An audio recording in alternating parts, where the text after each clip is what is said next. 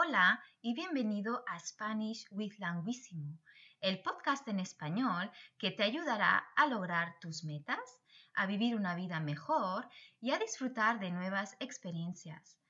Mi nombre es Estrella, tengo muchas ganas de compartir estos momentos contigo. Empezamos. Hoy cubriremos las estrategias de aprendizaje para que empieces con buen pie.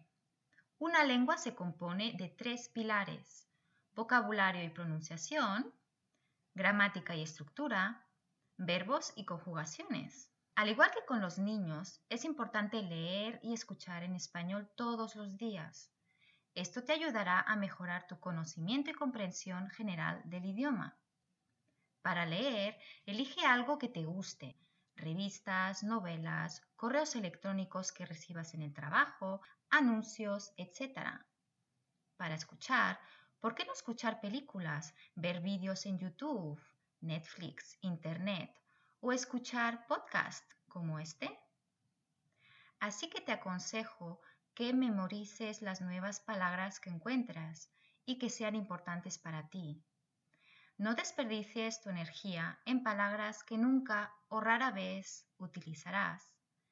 En su lugar, intenta practicar palabras comunes en contexto real. Si decides ir al supermercado, puedes aprovechar para repasar palabras relacionadas con la comida, por ejemplo. No olvides que el cerebro necesita repetición. Cuanto más practiques, más memorizarás. Ayúdate haciendo mapas conceptuales o usando aplicaciones que los creen, si la tecnología no es un problema para ti, claro. Te puedo asegurar que estos pequeños hábitos te facilitarán el aprendizaje. Y ahora, para terminar, aquí hay algunos puntos de estudio. La expresión equivalente de empezar como en pie en inglés es to get off or start off on the right foot y en francés partir du bon pied. Aprendizaje es el sustantivo masculino del verbo aprender. Conocimiento es el sustantivo masculino del verbo conocer. Comprensión es el sustantivo femenino del verbo comprender. Ten en cuenta que comprender y aprender se conjugan como el verbo emprender. Lectura es el sustantivo femenino del verbo leer. Cuando das tu correo electrónico, arroba se traduce como at en inglés, arrobas en francés. Y punto se traduce como dot en inglés, point en francés. Escucha es el sustantivo femenino del verbo escuchar.